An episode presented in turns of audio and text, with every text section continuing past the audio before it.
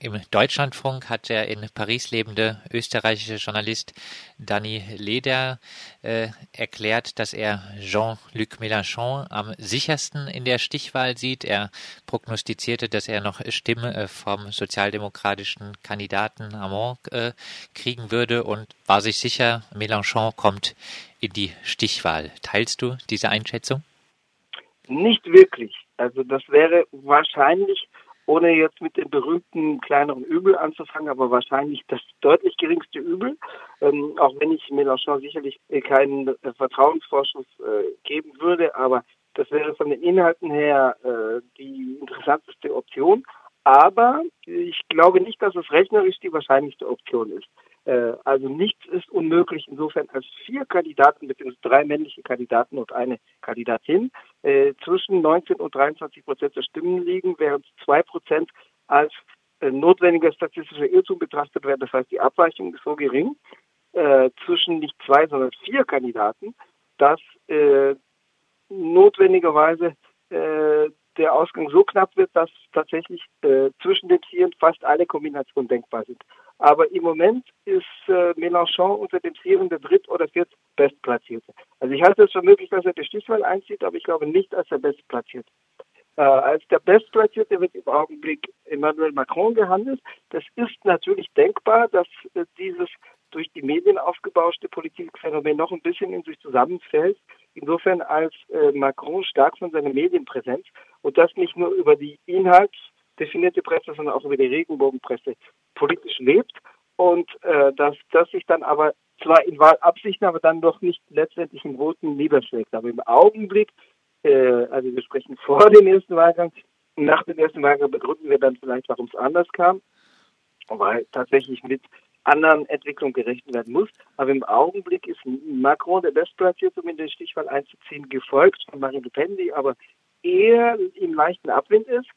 Äh, das hat wahrscheinlich damit zu tun, dass es doch nochmal eine Rückkopplung zwischen ihrem Auftreten und dem Front Nationalsozialismus ihres Vaters und also eine Rückbindung an den historischen Faschismus gab durch die Aussprüche von Marine Le Pen äh, vor äh, anderthalb Wochen, als sie sagte, Frankreich trage keine historische Schuld an der Judenrazzia des Veldiv, also des Wintervelodroms im Juli 1942.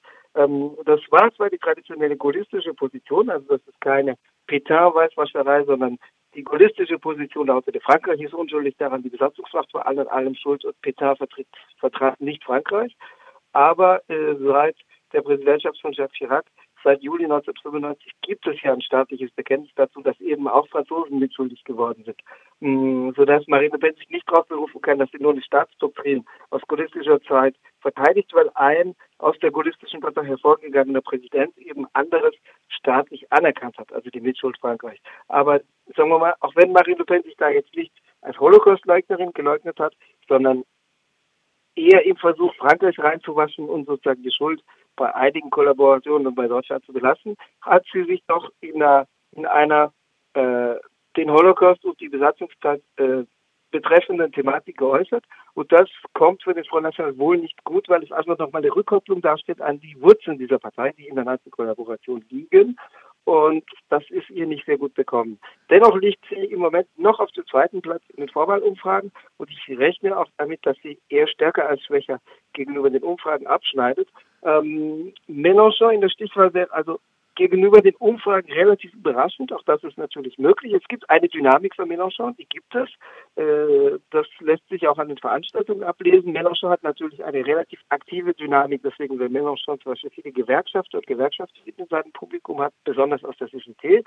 Am Ostersonntag, der Kontext war natürlich ideal, Südfrankreich, nämlich Toulouse, Südwestfrankreich, eine relativ warme Gegend, warmes Wetter, Sommerwetter, Feiertag, 70.000 Leute waren bei Mélenchon. 70.000 Leute waren auf der Kundgebung. Das heißt, es gibt tatsächlich eine Dynamik für Mélenchon. Das heißt, ähm, also es wäre jetzt keine totale Überraschung, wenn er eine Stichwahl einzieht, aber die wahrscheinlichste Variante ist es wiederum nicht. Bleiben wir noch ein bisschen bei diesem äh, kleinsten Übel. Auch einige äh, linke europäische Intellektuelle haben jetzt kurz vor der Wahl noch einmal äh, zur Wahl von äh, Mélenchon aufgerufen. Äh, zum Beispiel auch äh, der teilweise als Popstar fast gefeierte äh, Didier Eribon äh, hat äh, einen Aufruf unterzeichnet, der in der Liberation äh, zu lesen mhm. war. Der Aufruf betont, dass Mélenchons äh, Wirtschaftsprogramm die Gelegenheit biete, zu zeigen, dass es seriöse, glaubhafte und wünschenswerte Alternativen zur herrschenden Wirtschaftspolitik gebe. Äh, wird dieser Aufruf von Wissenschaftlern äh, in Frankreich nochmal rezipiert? Also natürlich, äh, wobei es natürlich Aufrufe in verschiedenen Richtungen gibt, aber natürlich, ähm, es wird auch zum Beispiel rezipiert, dass es auch Unternehmerfiguren gibt, die für Mélenchon aufrufen, also jetzt nicht unbedingt Unternehmer von börsennotierten Konzernen, aber solche aus der sogenannten Ökonomie Soziale, also aus der Care-Ökonomie oder aus den NGOs. Ähm, es gibt Wirtschaftswissenschaftler, Thomas Piketty zum Beispiel, der in Deutschland wohl am bekanntesten ist, also keynesianische, mehr oder minder linke Wirtschaftswissenschaftler, die Mélenchon deutlich unterstützen. Also es gibt sicherlich ein intellektuelles Establishment, das auch hinter Mélenchon steht und das sicherlich zum Prestige dieses Kandidaten auch beiträgt. Äh, insbesondere in, sagen wir mal, in einem Milieu, das auf intellektueller Ebene eine keynesianische Ausrichtung untermauert. Aus der außerparlamentarischen Ecke gibt es äh, den Aufruf zur Schulblockaden äh, unter anderem rund um die Wahl. Äh, wird es eine größere außerparlamentarische Begleitung äh, der Wahl geben? Die wird es dann geben, wenn der Front National erschreckend hoch abschneiden sollte. Was auch eine Möglichkeit ist, äh, deswegen, weil, obwohl Pen in Umfragen eben Niedergang ist, aber weil die Wahlenthaltung, die hoch ausfallen dürfte, das Stimmergebnis nochmal verzerren kann. Ähm, grundsätzlich würde ich damit rechnen, dass es Mobilisierungen gibt, die sich besonders gegen das Front National richten. Aber der Hemmschuh dabei ist, dass es dieses Mal den Überraschungseffekt nicht gibt. 2002 äh, zwischen dem 21. April, also dem ersten Wahlsonntag und dem 5. Mai, der damalige Tag der Stichwahl war, äh, fanden jeden Tag massive Demonstrationen statt.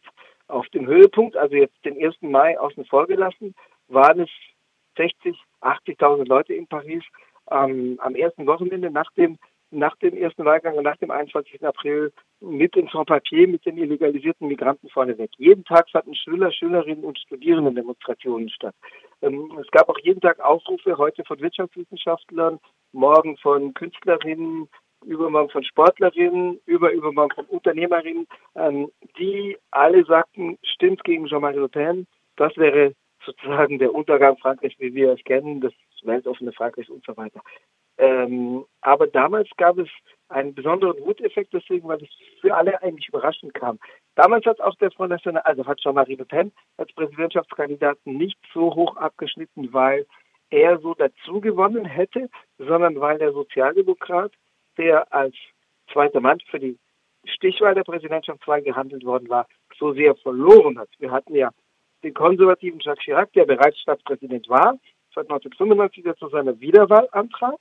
Und wir hatten den Premierminister, der seit fünf Jahren amtierte, seit Juni 1997, Lionel Jospin, den Sozialdemokraten, der seinerseits für die Präsidentschaft kandidierte und der dann aber total auf den Bauch fiel. Das war natürlich die Quittung aus der linken Wählerschaft für seine Regierungspolitik. Aber das Unerwartete war nicht, dass Jean-Marie Le Pen zwischen 16 und 17 Prozent bekam, nachdem er zuvor schon 15 bekommen hatte, sondern dass Lionel Jospin nicht 30 Prozent, sondern nur 16 Prozent bekommt.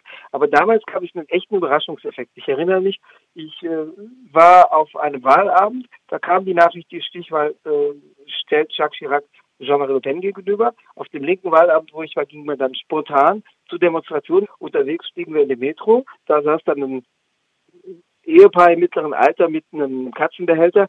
Die kamen von der Landpartie zurück und äh, guckten sich entgeistert um. Die verstanden gar nicht, was los war und fragten mich, was ist denn los? Was ist das Ergebnis dieser Wahl? Und ich sagte, Chirac Le Pen, da wurden die bleich, da wurden die kreidebleich. Das war echt ein Überraschungseffekt. Das bliebe natürlich dieses Jahr auf.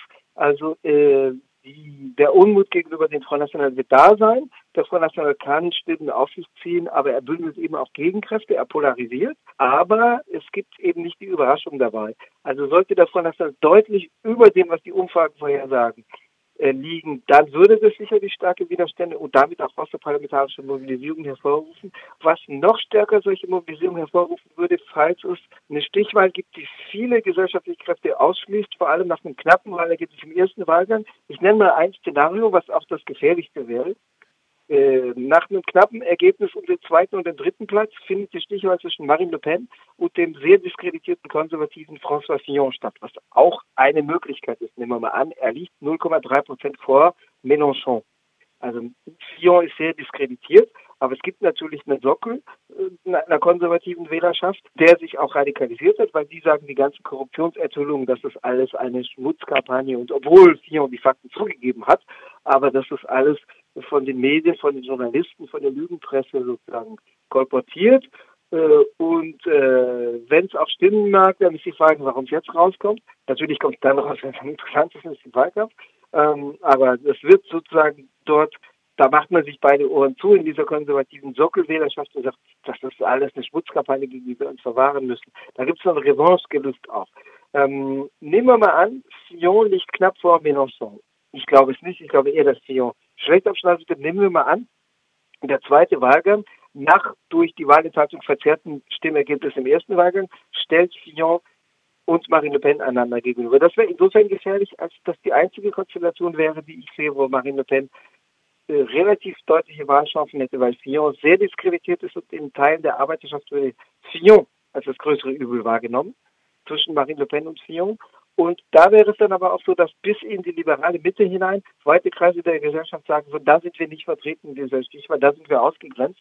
Und das käme auch relativ überraschend, wenn sozusagen nach dieser schweren Diskreditierung des konservativen Lagers durch die Enthüllung, wenn dann doch die Stichwahl zwischen konservativen und rechtsextremen ausgetragen würde. Das wäre dann auch wieder die Parallele zu 2002. Und da wäre, glaube ich, die außerparlamentarische Mobilisierung sehr stark. Da würde es Schulblockaden geben, da würde es Massendemonstrationen geben, da würde es den 1. Mai mit sehr starkem Zulauf geben, da würde es Appelle geben. Hm, in dieser Konstellation am ehesten. Umgekehrt, glaube ich, nehmen wir mal an, Marine Le Pen zieht in die Stichwahl ein, aber nicht als Erste, sondern als Zweitplatzierte. Das sagen die Umfragen im Moment bevor, auch wenn ich nicht sicher bin, ob es so kommt dann wird, nachdem seit einem Jahr klar sein, dass sie an der Stichwahl teilnimmt, wenn sie dann in Anführungszeichen nur Zweitplatzierte ist und wenn sie tatsächlich die 22 Prozent bekommt, die die Umfragen im Moment vorhersagen, dann wird da kein Überraschungseffekt drin sein. Und wenn sie dann, einem, sagen wir mal, dem Liberalen gegenübersteht, dann wird sich ein Teil der Linken noch sagen, okay, wir, wir haben ja noch was, wofür wir stimmen können. Dann rechne ich nicht mit so starken Protesten. Wenn jetzt wiederum Mélenchon in der Stichwahl wäre, dann würde natürlich er die linke Basis mobilisieren. Dann wird es natürlich sozusagen die Links-Rechts-Konfrontation geben. Das wäre wahrscheinlich auch von relativ starken Mobilisierungen begleitet für Mélenchon. Da hätten wir dann aber auch eine echte Polarisierung, weil Teile der Konservativen dann bei Marine Le Pen landen würden. Bernhard, legen wir uns äh, fest, gucken wir in die Glaskugel, äh, wer wird Erster, wer wird äh, Zweiter und wer gewinnt dann die Stichwahl? Nein, dieser Blick in die Glaskugel ist nicht möglich. Sonst reden wir am Montag und erklären dann, warum es anders lief.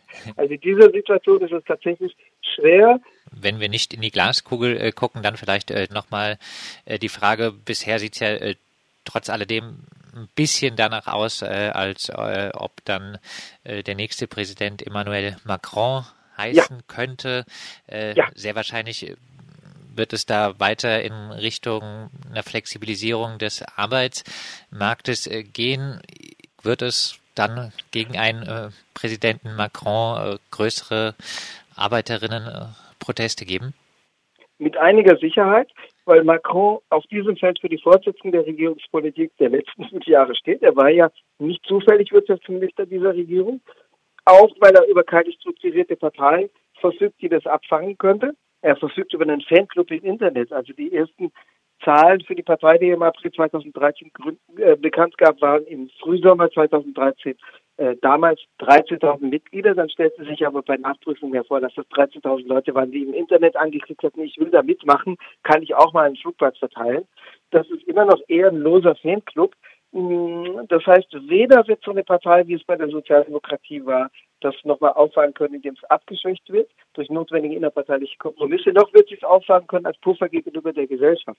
Die Frage ist, ob es zentrale Proteste gibt, die an einem Punkt zusammenfließen, wie beim Arbeitsgesetz, oder diffuse Proteste, die an verschiedenen Punkten aufflammen, wie es bei der Loi Macron der Fall war, also bei dem nach Macron benannten Gesetz über Wachstum und Zukunftschancen.